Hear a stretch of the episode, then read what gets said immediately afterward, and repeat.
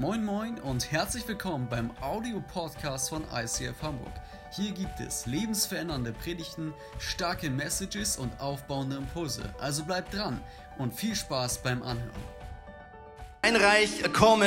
Wir sind zurück in der Predigtreihe Kingdom Come. Ja, die einen oder anderen können sich noch vage erinnern. Vor drei Wochen waren wir in dieser Predigtreihe. Dann kam Ostersonntag. Dann kam letzte Woche unser wunderbarer Freund Leo Bigger. Und heute sind wir zurück in der Predigtreihe. Wir werden die nächsten vier Sonntage uns nochmal intensiv mit der Frage auseinandersetzen. Was ist das Reich Gottes? Warum hat Jesus so viel darüber gesprochen? Und was bedeutet es, in diesem Reich zu leben. Oder heute könnte man vielleicht besser auch sagen, als diese Person zu leben, in die du geschaffen, in die du hineingeboren wurdest, in diesem neuen Reich Gottes. Hey, der eine oder andere hat es vielleicht gar nicht mitgekriegt. Was wir die letzten Wochen eigentlich machen, ist ein Jüngerschaftstraining. Jetzt, wenn du das Wort nicht kennst, Jesus hatte zwölf Jünger um sich geschart, zwölf Freunde und mit denen hat er am allermeisten Zeit verbracht. Und bevor er zurück zu seinem Vater ging und diese wichtige Tat vollbrachte, am Kreuz für uns zu sterben und auferstehen, hat er drei Jahre zwölf Männer um sich geschart, um intensiv sie zu trainieren, das zu tun, was er wollte, dass sie tun, wenn er nicht mehr da ist. Sie intensiv das verstehen und lernen zu lassen, was er wollte, dass sie weiterleben, wenn er nicht mehr da ist. Weil Jesus hat nach drei Jahren die Koffer gepackt, ist zurück zu seinem Papa in den Himmel gegangen und er hat gesagt, Jungs und Mädels, da waren nämlich auch viele Frauen dabei, es ist ab jetzt an euch, dieses geborene Reich Gottes auszubreiten. Da, wo ihr arbeitet, da, wo ihr zur Schule geht, dort, wo ihr studiert, dort, wo ihr wohnt, dort lebt dieses Reich Gottes. Er hat gesagt, verkündet das Evangelium, was heißt, bringt anderen Menschen bei, dass Jesus für sie gestorben und auferstanden ist, dass Jesus gratis dir ein neues Leben anbietet, musst einfach nur dazu Ja sagen, das ist das Evangelium. Aber er sagt dann auch, machet zu Jüngern. Oder er sagt, lehrt sie halten alles, was ich euch beigebracht habe. Und lehrt bedeutet nicht einfach ein Lehrer, ein Pastor, teacht jede Woche hier vorne, sondern jemanden etwas lehren beizubringen, bedeutet ja nicht einfach Wissen, es bedeutet Kompetenz. Großer Unterschied. Ja, wir alle sind jemand an der Uni, wir denken, dass wir dann wissen, wie es geht, dann gehen wir in die erste Arbeitsstelle und merken, oha, oha, ist alles noch im Kopf. Ja, die Anwendung braucht doch ein bisschen mehr Übung. Und Jüngerschaft braucht zum Schluss Übung. Manchmal auch Rückschläge, manchmal auch vielleicht Fehlentscheidungen, wo du wieder sagst, okay, das war jetzt nicht unbedingt ein Tag als Jüngerin oder Jünger von Jesus, aber heute Abend setze ich meine Krone wieder auf und morgens, wenn ich aufstehe, lebe ich weiter als Bürgerin und Bürger dieses neuen Reiches. Was wir jetzt die nächsten Sonntage intensiv miteinander anschauen, ist, was ist eigentlich unsere Identität in diesem neuen Reich Gottes? Wer sind wir eigentlich? Denn du und ich, wenn wir diese Vergebung, diesen stellvertretenden Tod von Jesus angenommen haben, sind eine neue Kreatur. Und diese neue Kreatur, dieser neue Andreas, dieser neue Maiko, dieser neue Hans, diese neue Susi hat eine neue Identität. Und diese Identität ist gewaltig. Wir werden von jetzt in vier Wochen miteinander anschauen, was es bedeutet, wenn Gott sagt, wir sind Könige. Das ist eine Identität, die Gott uns gibt in diesem neuen Reich. Tina wird in drei Wochen am Muttertag, kleiner Reminder an dieser Stelle, darüber sprechen, was es heißt, ein Botschafter zu sein. Ja, eine unserer zentralen Identitäten ist, dass wir Botschafter eines neuen Landes, eines neuen Königs sind. Also so wie du Botschafter eines Landes in einem anderen Land sein kannst, so bist du jetzt Botschafter des Reiches Gottes da, wo du bist. Die dritte Identität, die wir nächste Woche miteinander anschauen, ist, was heißt es, eine Priesterin oder ein Priester zu sein? Auch das ist eine große Bestimmung. Und heute kommen mir, naja, ich muss fast sagen, für mich das, was mich eigentlich am meisten von allen Identitäten flasht, die Gott uns gibt. Und zwar, dass wir Söhne Gottes sind. Jetzt spüre ich ein Aber in diesem Raum. Er hat nur Söhne gesagt. Sonst sagt er immer Bürgerinnen und Bürger. Er korrigiert sich meistens. Hat er was vergessen? Ich sage heute, meistens nur Söhne, weil es hier nicht um die Vorzüge der Männlichkeit oder nur um etwas, was uns Männern gilt, geht, sondern wenn das Neue Testament davon spricht, dass wir Söhne Gottes sind, dann geht es um das Recht des erstgeborenen Sohnes. Und der gilt allen Frauen und allen Männern hier drin oder online in der Microchurch in English and so on. Aber wir müssen verstehen, die jüdische Kultur und der alttestamentliche Glaube, in dem hat der erstgeborene Sohn eine ganz besondere, ehrenvolle, aber auch verantwortungsvolle Identität. Verantwortungsvolle Identität.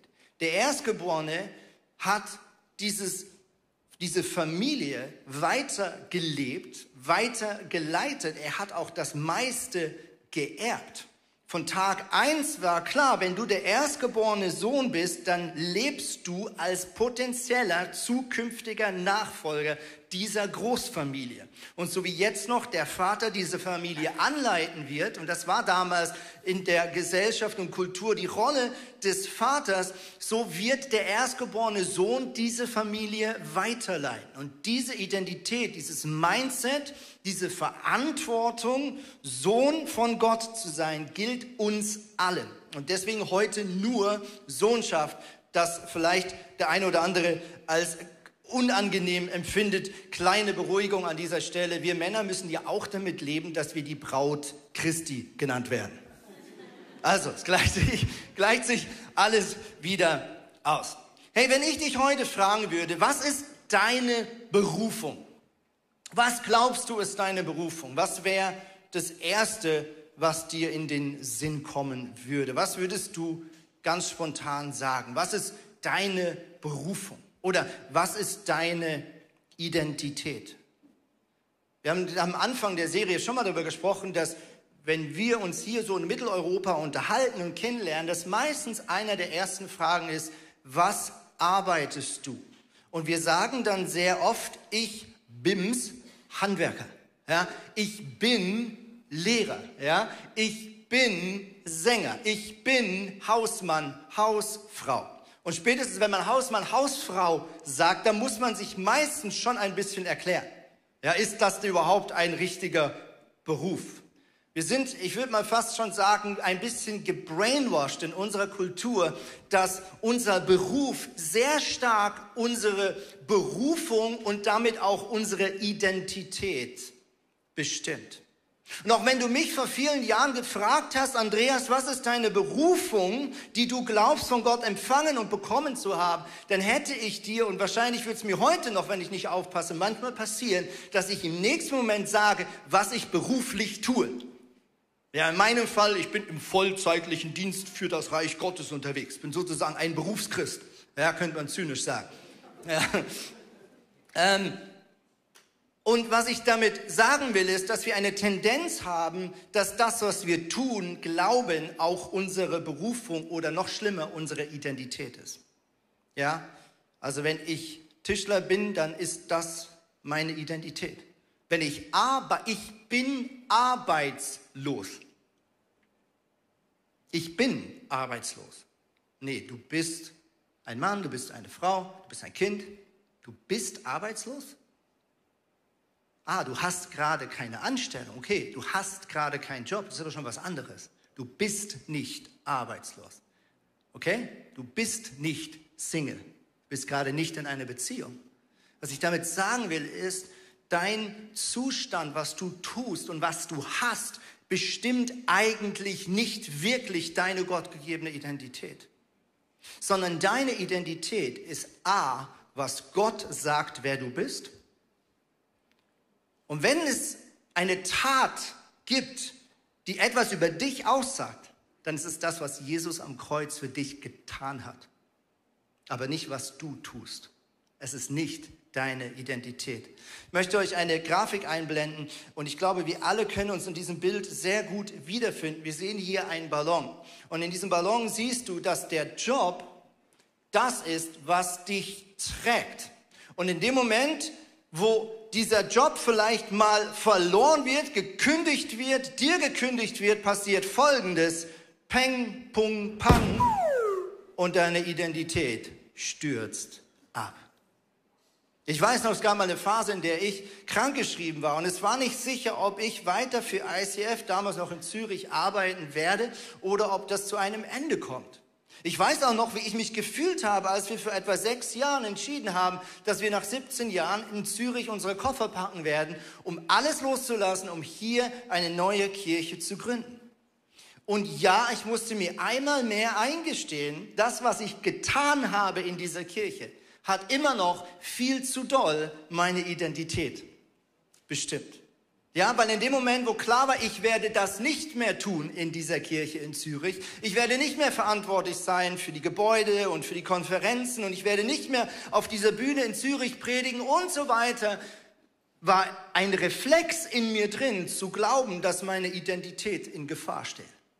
Ich habe in dieser Zeit Bethel hoch und runter gehört. Das war so meine Heul-Worship-CD. Diese, dieses Weiße mit diesem, mit diesem Herz drauf. Das war so mein, mein, mein Verarbeiten. Heute kann ich die Lieder fast nicht mehr hören, weil da kommen alle Emotionen wieder hoch. Aber ich musste wirklich sagen, let it go, let it go. Warum? Weil ich gemerkt habe, das bestimmt viel zu doll, was ich glaube, wer ich bin. Das ist doch gar nicht meine Identität, was ich mache im Reich Gottes. Meine Identität ist, wer ich bin im Reich Gottes. Und ich weiß, werde das nie vergessen, wie ich nach zwei, drei Jahren, als wir hier in Hamburg waren, mit einer Geschäftsfrau in Zürich gezoomt habe. Ähm, und die ist 17 Jahre mit mir in die gleiche Kirche gegangen. Wir haben es fast jeden Sonntag Hallo gesagt. Und wir haben kurz geschnackt und sie hat oft gesagt, hey, tolle Predigt und so weiter, hat mir auch zweimal ein Feedback geschrieben. Und ihr ahnt es nicht, drei Jahre nachdem ich weg war aus dieser Kirche, sagt diese Frau, was hast du eigentlich nochmal gemacht im ICF? Ich weiß es gar nicht mehr. Und es war gut, dass sie das gesagt hat. Ich weiß, dass der Call vorbei war, habe ich meine Frau angesagt, gesagt, das ist, das ist Comedy. So schnell vergessen die Leute, was du getan hast. Aber weißt du, was sie nicht vergessen? Wie sie sich gefühlt haben, wenn sie um dich herum waren. Was sie nicht vergessen, ist, wer du warst, wer du bist. Und deswegen wollen wir bewusst über Identität reden, über das Privileg, Gottes Söhne zu sein. Gesund ist nämlich folgendes, wenn wir die zweite Grafik einmal einblenden könnten. Gesund ist der folgende Aufbau. Deine Identität als Kind Gottes ist das, was dich trägt. Und wenn der Job mal zu einem Wechsel oder zu einem Ende kommt, wenn du mal eine Zeit lang keinen Job findest, dann ist das überhaupt kein Problem. Warum? Weil deine Identität ist das, was dich trägt.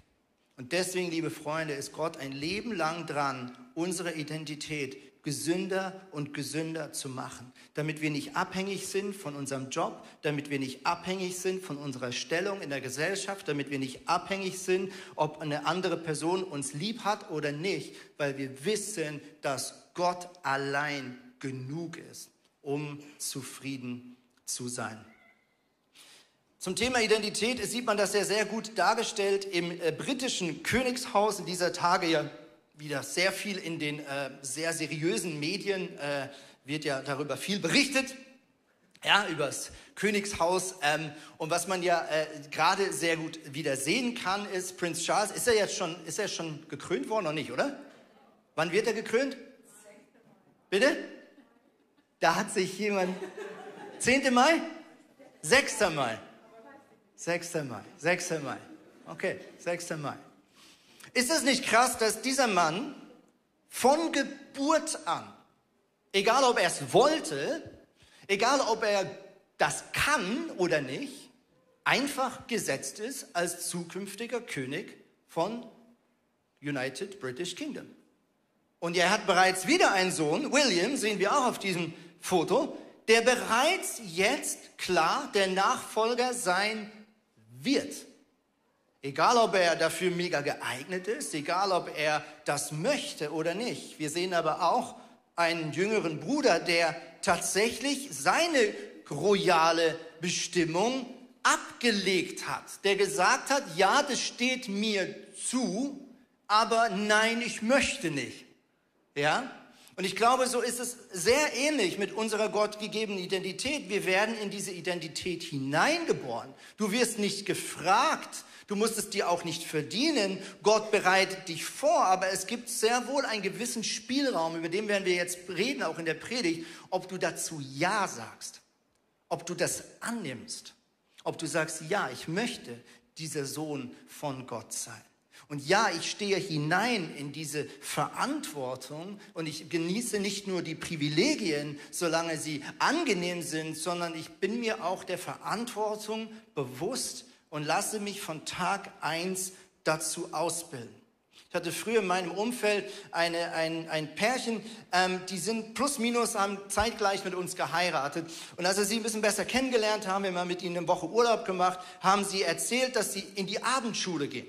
Und er hat gesagt, was macht ihr denn in der Abendschule? Du hast doch studiert und sie hatte auch eine Ausbildung, alles gut und so, waren beide in ihrem Beruf. Dann hat er gesagt, ja, der Punkt ist, wir werden irgendwann sehr viel Geld erben. Also er hat in eine sehr wohlhabende Unternehmerfamilie hineingeheiratet. Er selber kam aus eher einfachen Verhältnissen, so ähm, öffentlicher Dienst, bürgerlich, ganz klassisch, wie die vielleicht die meisten von uns aufwachsen. Und er hat gesagt, Andi, guck, der Punkt ist der, ich habe diese Frau geheiratet, aber ich weiß, ich habe eine krasse Verantwortung.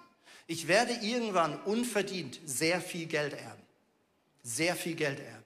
Ich werde irgendwann all das, was dieser Unternehmerpapa mit seiner wunderbaren Frau aufgebaut hat, werde ich einfach in Form von Grundstücken und Firmenanteilen und so weiter erben. Und wir gehen in die Abendschule, weil wir lernen wollen, wie man mit diesem Vermögen umgeht. Und ich war schwer beeindruckt, weil das war fast 10, 15 Jahre, bevor sie in dieses Erbe hineingestanden sind. Dieser äh, Schwiegervater war noch äh, quick äh, und äh, äh quick wie Del und er führte noch die Firma. Also mit anderen Worten, dieser Mann hat 15 oder 20 Jahre, bevor er in diese Verantwortung hineinstehen musste, zusammen mit seiner Frau entschieden, wir lassen uns in diese Identität, in diese Verantwortung hineinformen. Und wir stellen uns der Erziehung. Und genau um das geht es nämlich die nächsten Minuten. Ja, Gott, wenn er dich als sein Sohn annimmt, sagt auch Ja zu deiner Erziehung. Die Bibel ist sehr klar und die, die Eltern sind, können es bestätigen. Wenn du dein Kind liebst, dann erziehst du es. Auch wenn das anstrengend ist, auch wenn das manchmal nicht den Applaus auslöst bei deinen Kindern, den du dir so gerne wünschst als Papa, aber es wäre keine Liebe, wenn du dein Kind nicht ausbilden, formen, vorbereiten würdest auf das zukünftige Leben. Mit anderen Worten, Gott nimmt dich als sein Sohn an. Aber das bedeutet nicht, dass er sagt, naja, spielt keine Rolle, wie du bist und bleibst. Gott nimmt dich an, wie du bist. Aber das bedeutet nicht, dass es Gott egal ist, ob du so bleibst oder ob er dich in diese Person hineinformen, prägen darf, die er sich eigentlich gedacht hat, als er sich entschieden hat, deine DNA zusammen zu mixen. Galater 4, 5 bis 6. Damit er die loskaufte, die unter dem Gesetz waren, damit wir die Sohnschaft empfingen. Weil wir aber Söhne, Entschuldigung, weil ihr aber Söhne seid, sandte Gott den Geist seines Sohnes in unsere Herzen, der der ruft, aber Vater. Römer 8, sehr theologisches Kapitel von Paulus geschrieben, heißt es auch, denn so viele durch den Geist Gottes geleitet werden, die sind Söhne Gottes. Also wer sich von Gottes Geist leiten, erziehen lässt, der ist wirklich ein Sohn Gottes. Denn ihr habt nicht einen Geist der Knechtschaft empfangen, wieder zu Furcht, sondern ein Geist der Sohnschaft habt ihr empfangen, indem wir rufen, aber Vater. Okay, wir werden zum Schluss noch darüber reden, was es bedeutet, Könige zu seinem Reich Gottes. Aber bevor wir über das reden, müssen wir verstehen, wir sind erst einfach mal Kinder Gottes. Und das kann man genauso sagen über Prinz Charles und Harry und all die, bevor die irgendwann irgendwelche Kronen auf dem Kopf haben, sind die einfach mal Kind von Eltern. Und genauso beginnt unsere Identität mit der Sohnschaft. Und was Paulus hier schreibt, ist, liebe Freunde, wir sind nicht hineingeboren in eine Identität der Knechtschaft. Wir sind in diesem Reich Gottes nicht Knechte eines Königs, was nicht heißt, dass wir ihm nicht gehorchen, sondern unsere Identität ist, wir sind Söhne dieses Königs. Mit anderen Worten, wenn du in den Palast dieses allmächtigen Herrschers des Universums hineinrennst, an allen Bodyguards vorbei, dann läufst du da nicht rein mit einem Geist der Angst, der Furcht, der Knechtschaft, sondern du läufst an allen Bodyguards und, und Amts- und Würdenträgern vorbei, die Treppe hoch auf den Thron, auf den Schoß des Papas und sagen, Papa, ich muss dir was erzählen. Oder wie wir es hier sehen auf diesem Bild, noch schöner, du sitzt sogar auf der Schulter. Das ist unsere Bestimmung. Das ist unsere Identität. Und das Krasse ist, du kannst dir das nicht verdienen. Ich musste heute Morgen an die Geschichte vom verlorenen Sohn denken, wie abgefahren das ist. Das ist auch ein Erstgeborener, der das Erbe viel zu früh antritt, der das Geld und alles verprasst, der seine ganze, Verort diese ganze Verantwortung ähm, kaputt macht, auch Nein sagt zu dieser Erziehung seines Vaters. Er zieht davon, er verprasst das Geld, er, ist, er, ist, er liegt so in der Scheiße im wortwörtlichen Sinne, bis er zur Besinnung kommt und er sagt, ich gehe zurück in das Haus meines Vaters, nicht als Kind, aber zumindest als Knecht. Ich frage meinen Ex-Papa, ob ich einfach dort arbeiten kann. Ja? Warum ist immer noch besser? Immer noch besser als woanders sein. Und viele von euch kennen die Geschichte. Jesus hat sie erzählt, um zu erklären, was es bedeutet, sein Sohn zu sein. Er erzählt, wie dieser, wie dieser, dieser Sohn, der sein Vater über alles enttäuscht und beleidigt und, und alle, alles, was man nur tun kann, getan hat, um diesen Vater zu demütigen und zu enttäuschen, wie dieser Sohn nur schon in die Nähe des Hofes kommt. Und Jesus erzählt, der Vater hält Ausschau. Er wartet sehnsüchtig darauf. Und als er am Horizont seinen Sohn rennt, dann nimmt er dieses Würdengewand hoch, zieht es nach oben, was absolut peinlich war. Das hätte ein Würdenträger nie gemacht. Er hätte gewartet, bis der andere kommt aber er platzt voll Liebe und es ist ihm so egal, dass er sein Gewand hochnimmt, damit er schneller rennen kann. Und er rennt, was das Zeug hält. Und es heißt, er fällt seinem Sohn um den Arm und er küsste ihn. Und jetzt kommt's, nicht nur das. Er macht nicht nur eine Riesenparty, weil sein Sohn zurück ist, sondern es heißt, bringt ihm ein Gewand und bringt ihm den Siegelring. Und in diesem Bild steckt ganz, ganz viel, weil das Gewand mit diesem Gewand hast du gezeigt, dass du der Sohn bist von XY. Dass du an diesem Großgrund, an diesem Hof der zukünftige Amtsträger bist. Und der Siegelring, mit diesem Siegel hast du Geschäfte getätigt im Namen des Vaters. Mit anderen Worten, dieser Vater gibt seinem Sohn nicht nur diese Kindschaft zurück, sondern er gibt ihm auch die volle Verantwortung zurück, zu leiden, zu handeln, zu verantworten. Und darüber werden wir die nächsten Wochen miteinander sprechen. Ähm, ich glaube, sich von Gott erziehen lassen ist vielleicht jetzt nicht so das Thema, was alle so mega gerne Predigt drüber hören, oder? Ich meine, sich von Gott helfen lassen ist schön, sich von Gott trösten lassen ist schön, sich von Gott die Wunden verpflegen lassen ist schön, sich von Gott erziehen lassen, vielleicht nicht unser Favorite-Thema. Bevor wir weitermachen, möchte ich euch kurz ein Video zeigen, was uns hineinnimmt, warum Erziehung so wichtig ist. Let's go.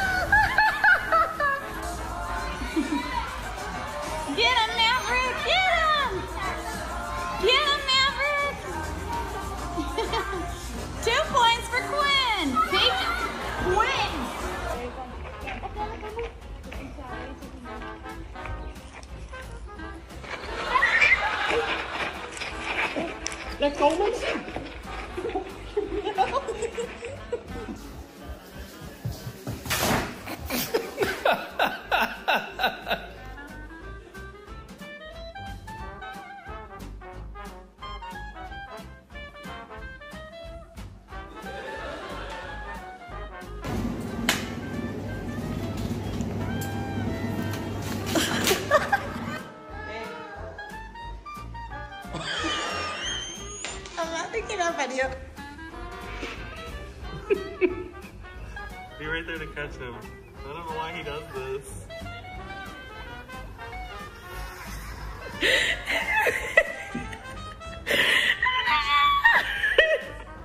P P. no No. key T. O O. Pinocchio.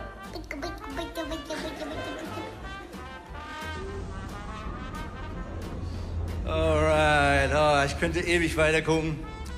Also ich glaube, wir sehen alle, ähm, Erziehung ist wichtig. Ja, Erziehung ist wichtig, liebe Freunde. Hebräer 12, 8 bis 9 steht folgendes. Wenn ihr aber ohne Züchtigung seid, an der sie alle Anteil bekommen haben, so seid ihr ja unecht und keine Söhne.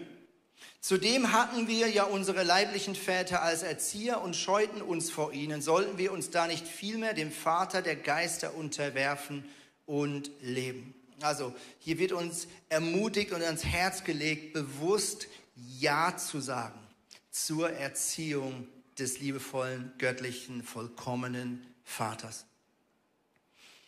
Ich habe sehr jung die Entscheidung getroffen, dass ich gesagt habe, Gott, ich will, dass das, was hier in meinem Herzen ist, wichtiger ist als das, was außenrum in meinem Leben so abgeht. Ich habe zu Gott sehr früh gesagt, ich möchte, dass du meinen Charakter mehr als alles andere formst zu der Person und zu dem Charakter, den du dir eigentlich von mir wünschst. Und ich habe früh die Entscheidung getroffen, Gott die Erlaubnis zu geben, ähm, die er eigentlich nicht braucht und trotzdem sehr wohl ernst nimmt, die Erlaubnis zu geben, meinen Charakter zu formen, zu prägen.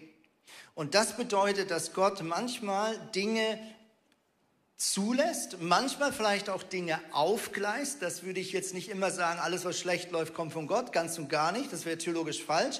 Aber was Gott dir sagt, ist, er kann alles nutzen, dass es dir zum Besten dient. Gott kann Dinge, die in deinem Leben schieflaufen, so nutzen, dass sie zum Schluss für dich mehr Gewinn sind als Verlust. Das heißt nicht, dass er alles so aufgleist, was in deinem Leben schiefläuft, aber er ist souverän, dass er alles nutzen kann, um dich zu formen. Und das Problem, glaube ich, was manchmal bei uns ist, dass wir zu dieser Erziehung Nein sagen. Stell dir mal vor, eine Mutter würde einem Kind sagen, liebe, liebe Susi, es reicht jetzt mit Süßigkeiten und die Susi würde sagen, drei, zwei, eins. Nö, ich möchte diese Erziehung nicht. Stell dir vor, meine Kinder würden so schnell wie möglich, wenn das äh, gesetzliche Alter es ermöglicht, sagen 3, 2, 1. Ich will nicht mehr bei Papa und Mama und Hund wohnen. Ich habe keinen Bock auf deren Erziehung. Und meine Frage ist, hast du Ja gesagt, dass Gott dich formen darf? Was ist Gottes Ziel deiner Erziehung? Erstens, Gott möchte, dass du mündig wirst. Gott möchte, dass du mündig wirst. Was bedeutet es, dass du lernst, gute Entscheidungen zu treffen? Das bedeutet, dass du weißt, was die Wahrheit ist und dass du Lüge davon unterscheiden kannst. Mündigkeit bedeutet, dass du in deiner Verantwortung lebst. Gott möchte dich ausbilden. Es scheint einfach in der Natur Gottes zu sein, dass er den Geschöpfen Verantwortung überträgt. Die ganze Schöpfung wurde so geschaffen. Wir haben gerade bei uns so ein kleinen Vogelstall, der wieder neu bewohnt wird von zwei Meisen. Ich freue mich auf die nächsten Wochen. Wir durften es vor zwei Jahren schon mal erleben, wie diese zwei Eltern alles geben, um dieses Nest schön zu machen, um alle möglichen Gestrüpp anzusammeln und dann wird gebrütet und geschützt. Und wir haben das vor zwei Jahren beobachtet, diese zwei kleinen Meisen immer, wenn sie raus oder reingehen in das Schlupfloch, erstmal so eine Minute verweilen, um zu gucken, ob keine Katze in der Nähe ist, um das Versteck nicht preiszugeben. Wir haben es geliebt zu sehen, wie Papa und Mama fliegen und fliegen und Würmer und alles Angeziefer, Ungeziefer einsammeln. Und selbst in diesen zwei kleinen, einfachen Tieren siehst du dieses Mindset, sich um etwas zu kümmern, Verantwortung zu übernehmen, sein Leben zu geben. Und Gott hat schon Adam und Eva nicht einfach einen Garten gegeben, damit sie ihn nur genießen, sondern er hat sie hineingestellt in Verantwortung. Er hat gesagt, bebaut diesen Garten, vermehret euch, bevölkert diese Erde. Es ist in der Natur Gottes, dich mündig machen zu wollen. Aber dafür muss er dich erziehen dürfen. Zweitens, göttliche Erziehung will deine Reife, deine Konfliktfähigkeit, deine Beziehungsfähigkeit. Drittens, Gott möchte, dass du selbstständig wirst. Und wenn du Gott liebst, dann erlaubst du ihm, dass er dich erziehen darf. Dann möchtest du, dass du wachsen darfst in dieser Sohnschaft Gottes.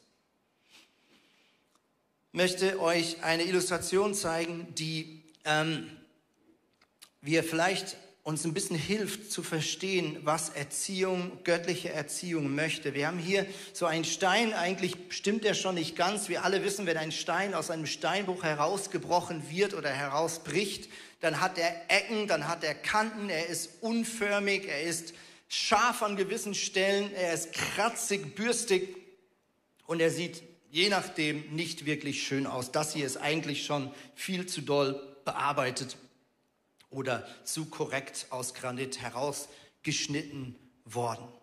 Und jetzt lest mal folgenden Vers genau mit diesem Mindset, denn wir wissen alle, Steine werden nicht rund geboren. Steine werden rund geformt. Und wie werden sie rund? Indem sie jahrelang in einem Bachbett, in einem Flussbett, in einem Meer liegen und gerieben und gerieben und gerieben und gerieben werden der Widerstand, der Abrieb am anderen, an den scharfen Kanten des Gegenübers führt zu weichen Kanten. Und jetzt lest mal folgenden Vers, 1. Petrus 2, Vers 5. Lasst euch selbst als lebendige Steine in das Haus einfügen, das von Gott erbaut wird und von seinem Geist erfüllt ist.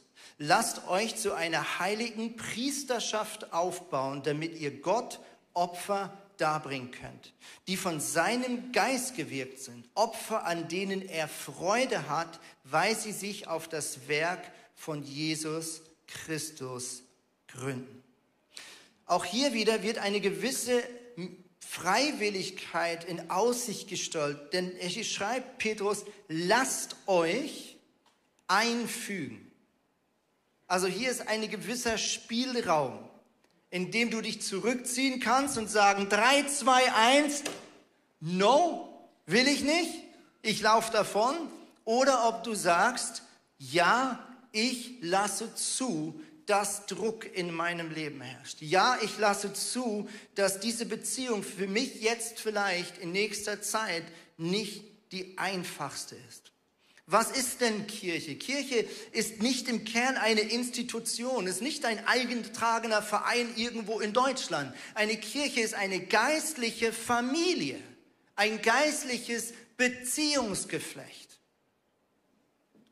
Und in diesem geistlichen Beziehungsgeflecht entsteht Reibung, manchmal vielleicht auch unangenehme Situationen. Und diese Reibung, diese Konflikte, diese Schwierigkeiten, diese Durststrecken haben das Potenzial, dich bitter oder besser zu machen. Und was, glaube ich, viele Kirchenleiterinnen und Leiter beobachten, ist, dass manche Leute zu schnell genau die geistliche Familie wechseln. Und das muss doch nicht mal die lokale Kirche sein, das kann auch einfach eine Beziehung sein. Es gibt auch Leute, die wechseln zu spät. Und ich möchte hier nicht sagen, dass alles, was geschieht, du schlucken musst. Es gibt ganz klar Grenzen in Small Groups, in Kirchen, wo du eine Linie ziehen musst, wo du sagen musst, hier geschieht geistlicher Missbrauch, hier geschieht Manipulation. Spätestens wenn irgendwo die Rechtsstaatlichkeit in Frage gestellt wird, dann ist es definitiv Zeit, eine Linie zu ziehen. Also von was ich rede, sind von menschlichen Konflikten, die so lange zum Menschen gehören wird, bis wir nicht mehr auf dieser Erde leben. Ja, und spätestens, wenn du oder ich in irgendeine Kirche reinlaufen, ist diese Kirche nicht mehr perfekt. Und eine Sache, die uns wirklich über die Jahre auffällt, immer wieder, ist, dass viele Leute, sobald es schwierig wird in einer Beziehung, sagen, da bin ich raus. Ja, du hast vielleicht eine Small Group gefunden, in dieser Church, vielleicht in einer anderen Kirche. Und es sah alles super aus am Anfang. Und dann kam dieser erste Konflikt, der dich ja eigentlich gar nicht überraschen sollte. Und plötzlich, viel zu schnell, lösen sich Small Groups auf. Und wir erfahren es oft erst viel zu spät. Sie sagen, hey, wie geht's euch? Ah, wir haben vor vier Monaten aufgehört. Oh, krass. Warum? Ja, da gab es irgendwie einen Konflikt und dann hat die dem geschrieben und dann haben die und dann WhatsApp, Riesennachrichten. Jeder weiß, dass das Quatsch ist, aber man macht es trotzdem.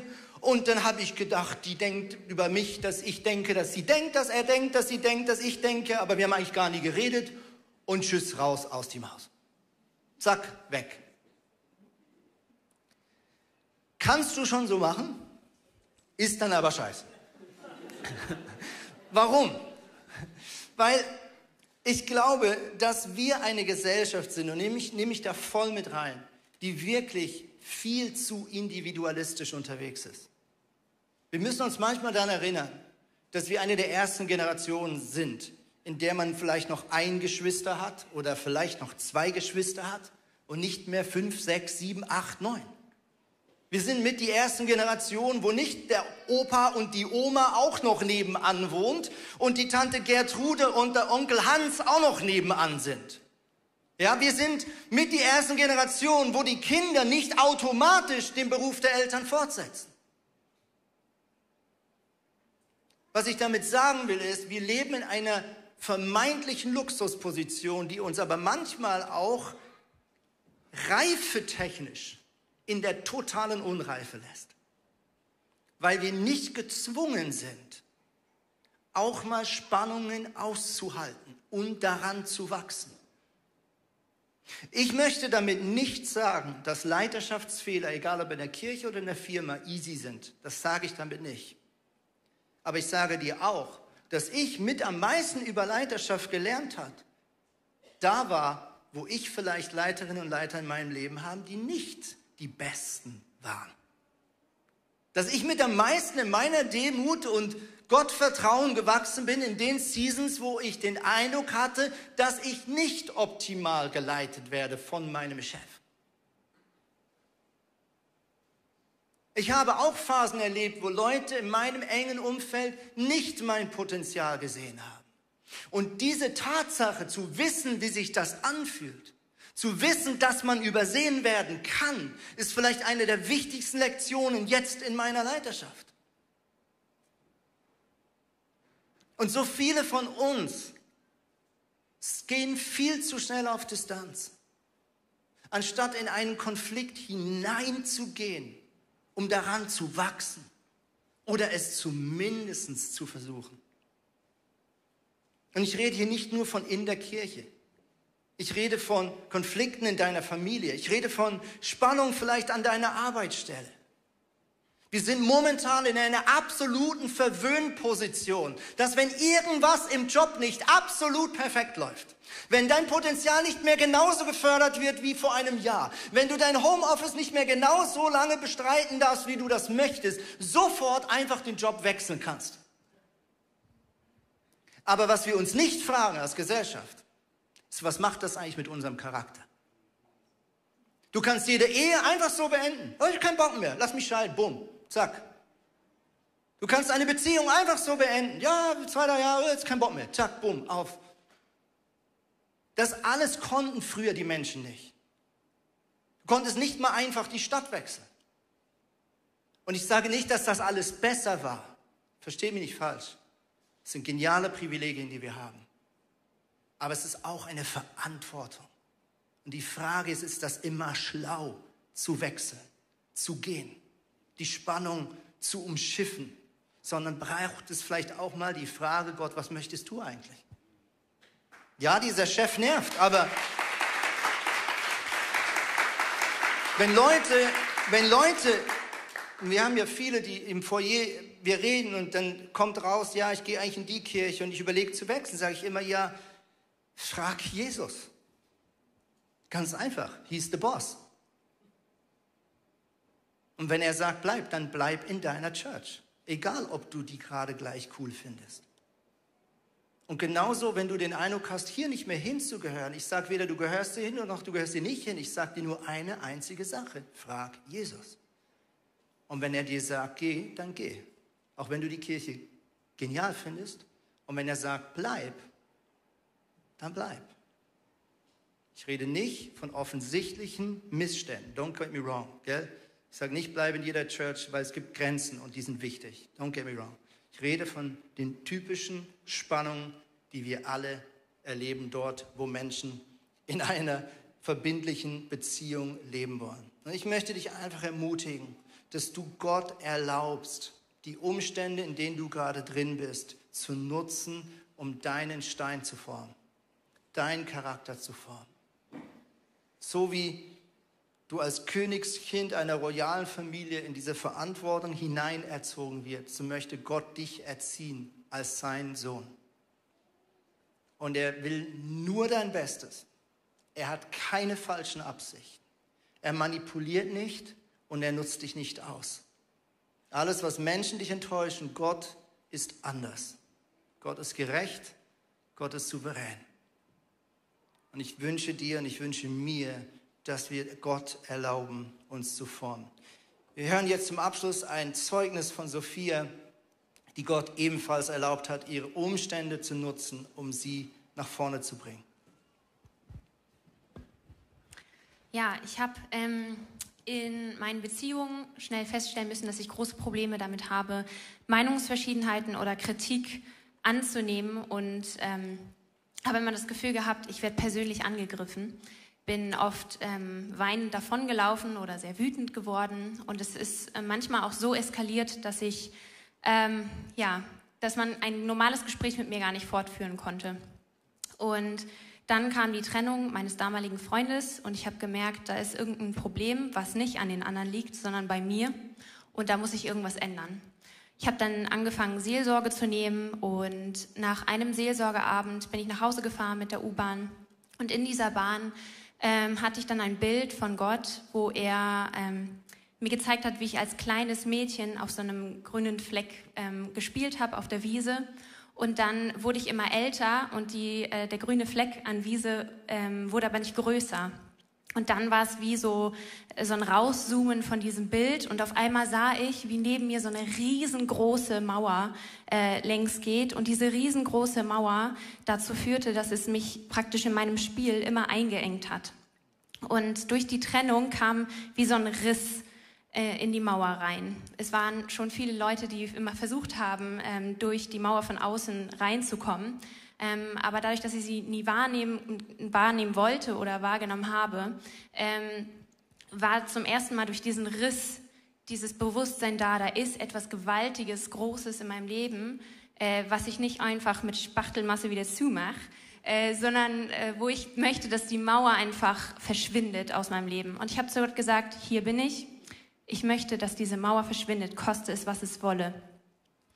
Und ähm, ja, wenn man sowas betet, dann kommen auch einige Situationen auf einen zu, die äh, sind nicht immer super easy und super einfach, aber ich habe gemerkt, dass ich vorher einfach mich immer mit meinen Fehlern identifiziert habe, so wie wir das beim Ballon vorhin gesehen haben, dass ähm, ich meine Fehler immer mit mir selber verknüpft habe.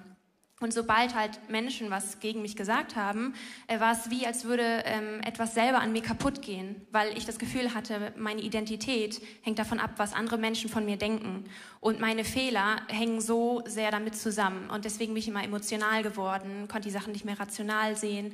Ähm, und Gott hat mir über Monate, über Wochen und auch über ein Jahr und darüber hinaus ähm, immer wieder Situationen gegeben, Schritt für Schritt, wo ich das angegangen bin, wo ich auch die Geduld hatte und gesagt habe, du bist jetzt mein Lehrer, du bist mein Erzieher und ich möchte einfach nur mit einem Stift und einem Papier hier sitzen und lernen, mitschreiben, wie Studenten das auch machen. Ich möchte mein Bachelorstudium machen, sei du mein Professor und erzieh mich. Und es kamen Situationen für Situationen, die herausfordernd waren. Und ich habe in diesen Situationen ge gelernt, ähm, dass nicht meine Gefühle über mir stehen, sondern dass ich über meinen Gefühlen stehe und dass ich meinen Gefühlen sagen kann, wann sie kommen dürfen und wann sie gehen dürfen.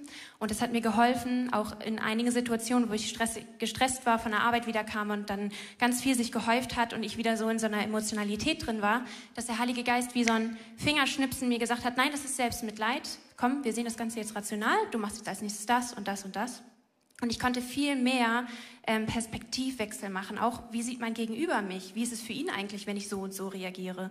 Und so viele Möglichkeiten, die ich einfach, die sich neu offenbart haben in meinem Leben, wo ich wirklich gemerkt habe, Gott erzieht mich und ähm, ich ähm, bin ein Kind Gottes und die Fehler, die ich mache, die ich auch weiterhin mache, haben aber nichts damit zu tun, wer ich bin in Jesus Christus. Dankeschön, Sophia. Mega gut.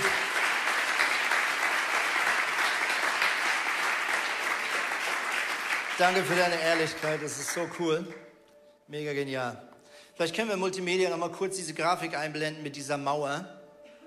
In diesen Vers vorhin gelesen, lasst euch einfügen. Vielleicht können wir dieses Bild noch einmal ein von der Mauer. Ja, perfekt, Dankeschön. Ja. Die Bibel sagt an mehreren Stellen, dass wir uns gegenseitig unterordnen sollen. Und mir hilft dieses Bild. Manchmal sage ich heute in der Kirche lieber das Wort einordnen, sich einordnen, sich einordnen in eine Ehe, sich einordnen in ein Team, sich einordnen in eine Gesellschaft, in eine Firma, in eine Familie. Und du siehst da, ja, nicht jeder Stein ist gleich sympathisch, nicht jeder Stein ist gerade gut drauf. Manchmal bist du der, der nicht gut drauf bist, by the way. Aber wenn wir uns einordnen in unsere Familie, in unsere Beziehungsgeflechte, kann so viel Gutes entstehen. Und schau, Gott ist am allerwichtigsten, welcher Charakter in dir hervorkommen darf. Ja, Gott feiert auch deine Begabung. Und ja, er will, dass deine Begabung zum Einsatz kommt. Aber dein Rückgrat ist dein Charakter. Und wir sehen manchmal dramatische Dürrezeichen, Zeiten, auch in der Bibel. Menschen, die wir als Glaubenshelden feiern, die viele, viele, viele Jahre warten mussten. In denen Gott gesagt hat, ja, dein Talent ist offensichtlich. Das Tun, das kannst du. Das Sein ist das Problem. Da müssen wir hinschauen. Das Fundament muss passen. Gott will nicht, dass du an deiner Berufung zerbrichst. Deswegen nimmt er sich Zeit und er hat Geduld.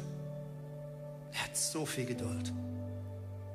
Und so wie du darauf angewiesen bist, dass Gott mit dir geduldig ist und manchmal auch die Menschen um dich herum, denen du wehtust, so sagt Gott, so wie du dir wünschst, wie mit, mit dir umgegangen wird, so geh mit ihnen um. Wenn dein Chef dich nervt, frag dich, wie würdest du dir wünschen, dass dein Mitarbeiter mit dir als Chef umgehen würdest, wenn du dieser Chef wärst? Diese einfache Frage macht meistens relativ gnädig und verständnisvoll und führt dich zurück in konstruktive Verantwortung. Komm, wir stehen auf miteinander.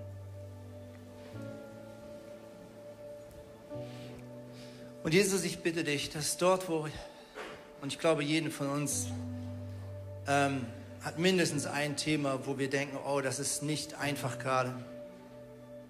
Jesus, ich bitte dich, dass du uns deine göttliche Perspektive zur Verfügung stellst. Und ich möchte jetzt ganz konkret dich fragen, Heiliger Geist, wo bist du gerade etwas Gutes am Tun in etwas, was sich nicht gut anfühlt? Wo bist du gerade dran, etwas Gutes zu tun in etwas, was sich für mich nicht gut anfühlt?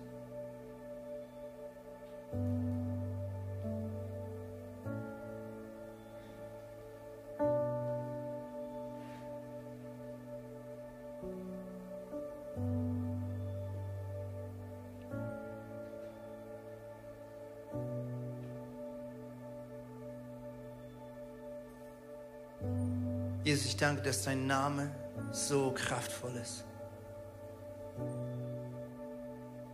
Dein Name ist unsere Autorität. Wir rufen deinen Namen Jesus aus über gefühlt unlösbaren Problemen. Wir rufen deinen Namen aus über gefühlt unüberwindbaren Mauern. Wir rufen deinen Namen aus über Perspektivlosigkeit, über Gebrochenheit. Wir rufen deinen Namen auf über gefühltem Versagen, im Wissen, denen, die Gott dienen, dient alles zum Besten.